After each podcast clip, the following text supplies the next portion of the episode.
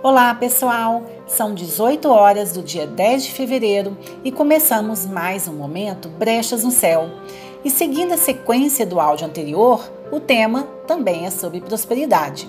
Júpiter representa nosso movimento mental e emocional de nos expandirmos e também de termos novas ideias, insights e flashes intuitivos, por isso ele se liga ao futuro. Então, perceba bem, não vão cair rios de dinheiro na sua mão hoje, mas as ideias que nascerem hoje podem levar a um excelente crescimento futuro. Então, anote todas elas, inclusive as mais exageradas.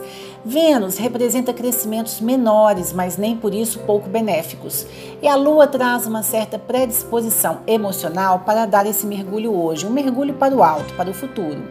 Todos estão unidos em Aquário, portanto, essas tarefas devem ser regadas à energia aquariana, que cria um modelo mental muito específico. Trabalhar em grupo, para muitos, com muitos e em diferentes setores.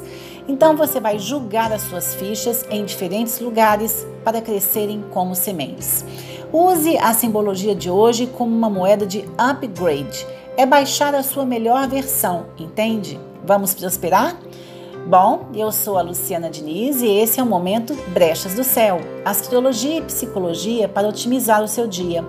Cuide de seu propósito hoje e você já reconstrói o seu futuro de amanhã, com certeza um futuro muito melhor.